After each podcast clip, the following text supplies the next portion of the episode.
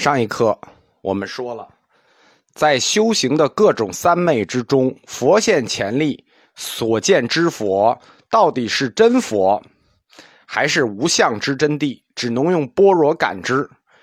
这两个论点的争论，其实一直是印度佛教和中国佛教的一个学术论点的争论。这也涉及到净土宗的修持方法，就是念佛三昧。因为念佛的过程中，你也会见到真佛，所以这个问题净土宗也得解决。其实这两派的观点都有一点问题，为什么？因为不管是鸠摩罗什否认观想念佛所见佛之真实性，认为只是一个般若才能感知的真谛，还是说慧远大师这肯定的。说观想之佛就是真佛，这两个都有点问题。为什么？如果按鸠摩罗什的观点，你否认了，那大家就没信心了。就是你见到的真佛根本不是真佛，对吧？那大家就没有信心了。可是如果你肯定了呢？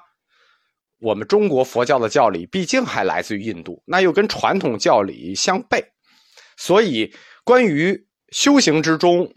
各种三昧所见之佛的真实性，还是这个不真实性？不叫不真实性啊，是它的精神性。两边的答案都不合适，就是总之这个事儿啊，怎么说都有点里外不是人，怎么办呢？调和一下吧。谭鸾大师就是调和一下，就是我我们有一个论点啊，就是任何问题，你只要没有办法的时候，那你就去中观找办法，中观一定有办法。谭鸾大师是中观派的嘛？中观对付中观，那就很容易了。谭鸾大师说：“哎，又是中观那套来了啊！观想所见之佛，即心中之佛，就是你观想见到那个佛，既是外来之佛，也是心中之佛。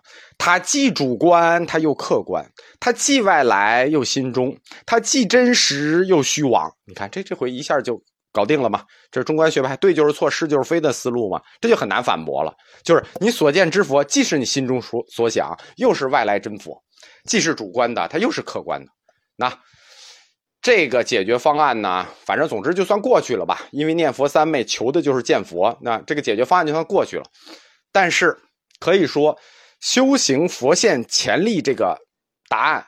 一直是一个一锅粥的答案，即使慧远大师这么解释了啊，谭鸾大师这么解释了，他也是一锅粥。因为观想之中见到的佛，又是真佛，又是心中佛，听着是挺好啊，觉得是挺好啊，就是说这个这不是两边都都照顾到了吗？其实不是，这就跟计算机程序一样，这程序员都理解啊，你往往解决一个 bug，你就会引入另一个 bug，为什么？因为。如果谭鸾大师这个解释成立的话，就是你观想所见之佛既是真佛又是心中佛，他就会导出一个对净土宗非常不利的结论。大家想啊，真佛等于心中佛，这个没问题。如果把这个等式再推一步呢，那就等于实有净土，是不是就等于唯心净土？对吧？你真佛都等于心中佛了，那是不是那真实净土就等于唯心净土了？这一下引入的问题大了吧？谭鸾大师的学说想半天才把净土从大城里拉出来，这一回净土这不又调回大城了吗？净土到底是实有净土还是唯心净土？我们在净土宗一开始就谈了五块实有，三块唯心。般若学一直想推的就是那个唯心净土。如果照谭鸾大师这么解释，真佛即心中佛，他的一个推论就是真实净土等于唯心净土，那这就坏事了。对吧？你顺着中观学派的思路推佛，顺便你会把净土也给推出来，那这就完了。心中净土就是西方净土，那这个净土宗，对吧？要坏事了，是不是掉到唯心净土的坑里了吧？这就是所谓观想念佛引入的一个大的理论问题。其实这个问题，谭鸾解释的时候没想这么深，但是他引入这个问题。导致的结果很大。宋朝以后，关于弥陀净土的属性，一直到今天为止，他的争论就是净土到底是唯心还是实有，都是因为这个问题引进的净土宗。那这个就是呃说远了啊，我们回来说念佛。前面两种就是实相念佛与观想念佛，这都是高僧用的，一个上上根器，一个上等根器啊。总之都跟我们老百姓没关系，我们老百姓好的中等根器，我以我为代表的大家，这我们都下等根器，对吧？我们只适合第三种念佛方法，这第三种念佛方法就叫称名念佛。哎，最后称名念佛也成为净土宗修持的中心法门。净土三流中势力最大的也是少康流，就是称名念佛。所谓称名念佛呢，就是称阿弥陀佛的名号，一般念南无阿弥陀佛，或者只念阿弥陀佛、无量寿佛。称名念佛呢，其实它也不是很简单，我们听着很简单，称名呗，就念南无阿弥陀佛呗，对吧？这个。普通话好的念得好，普通话不好的念得不好，对吧？其实这个称名念佛，它也分三种。第一种叫口念，什么叫口念呢？就是出声的念，像我这样阿弥陀佛，这叫名持，啊，就是专门的名字啊，叫名持，就是日月明。还有一种呢，不出声，就是手里盘个念珠，心里念，心里念呢叫心念，这叫不出声的念。这叫默持，就默默的持。还有一种专业级的念法啊，只有和尚用，啊，不叫只有和尚，一般是和尚啊、居士这种专业级的选手他们才用，就是声音在唇齿之间，半明半默。大家见过那个，就是嘚嘚嘚嘚嘚，你听不清楚，他自己听得清楚，就是不完全发出来，这个声音不完全发出来。这种持法叫金刚持。所以说，即使简单的口念佛号。称名念佛的口念佛号，它也分三种念法：明持、默持、金刚持。我们老百姓一般就明持就算了。为什么要念诵佛号呢？一般人不理解，觉得这个方式，哎呀，这个有有点有点什么，有点土，是吧？就不理解，你就非要不停的念一个名字，因为大家觉得，你试想一下啊，生活过程里头老有一个人整天喊你的名字。对吧？名字好听还行，你名字不好听，他整天不停的喊你，对吧？你姓史，叫史真香，他不停的喊你史真香，史真香，对吧？你烦不烦？但是这个称名念佛，在佛教里他不这么理解。在五家七宗后面的禅宗史，有一宗叫维养宗，维养宗里有两个典故，其中有一个典故就可以说明佛教为什么要使用称名念佛这个方式。这个典故叫“小儿一母”。什么叫“小儿一母”呢？这个佛教的这理论家是这么认为的：称名念佛就是称名呼唤，我叫你的名字。我们都是大人啊，要不停的叫另一个人的名字，但大家觉得有点奇怪。但这个小孩他是不知道的。比如这小孩叫妈妈，他就不停的叫，他自己也没有意识啊。你你看，当妈的一听心碎了，这小孩不停的叫，不停的叫。这个当妈的。和自己的小孩之间，就是因为这种叫声产生了心灵感应。这小孩一叫妈，这妈可能不在附近，他马上也感应到了，说我孩子在叫我。这叫什么呢？这叫母子连心。小孩叫自己的母亲，这种没有意识的不停的呼唤，就产生了一种心灵感应。这种小儿呼唤就是母子连心的桥梁，这就是称名念佛的理论基础。就是说，佛教理论家认为，称名念佛，它实际就来自于小儿一母。那还有一个就是小鸡母鸡，就是说母鸡和小鸡之间的关系。那小鸡不停的从蛋壳往外啄，母鸡从蛋壳往里啄，最后同时把这个蛋壳啄破。这是另一个典故，都是这样。实际就讲母子之间的这种心灵感应，对吧？称名念佛也是一样的，你不停的口念佛号。佛就给你产生了像小儿和妈妈之间的这种心灵感应，你不停的叫佛，佛就感应到了，对吧？这是一种本能反应。你称佛的时候，你是本能反应，对吧？有有的时候大家说你念佛，你得过心，你心里得想，但实际上称名念佛这点没有要求，什么意思？就是你过不过心都一样。就最早佛教为什么说念佛，它不区分口念和心念，认为念是从心所发。实际上，你即使不从心所发，从这个小儿一母的典故来看，你只要口念佛号就行，你不用过不过心，你只要不停的念就可以了。过不过心都是一样的。这种呼唤就像小儿呼唤自己的母亲一样，你和佛之间就建立起了桥梁。这个实际是称名念佛，我们念阿弥陀佛的理论来源。不然我们为什么老要念阿弥陀佛？就奇怪，为什么老要教你念阿弥陀佛？是因为它就是称名念佛这种理论，像小孩叫母亲一样。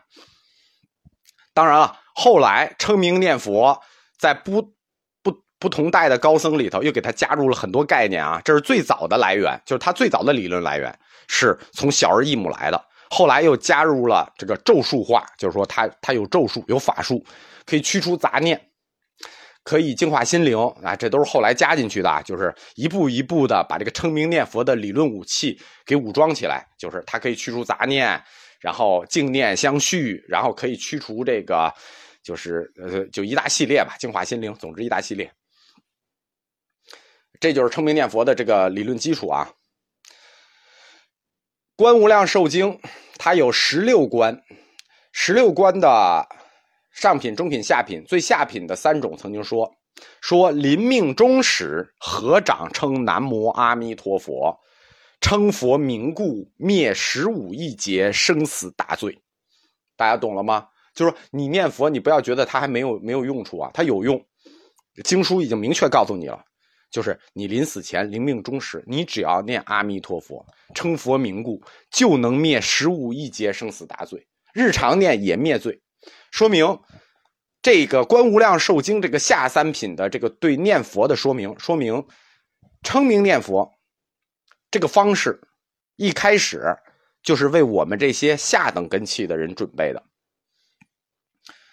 因为上等根器它不是称名念佛了，对不对？我们下等根器一开始就是合掌称阿弥陀佛，那口念灭灭生死大罪。人上等根器，上等根器人家不用观无量寿经，上等根器人家直接用无量寿经。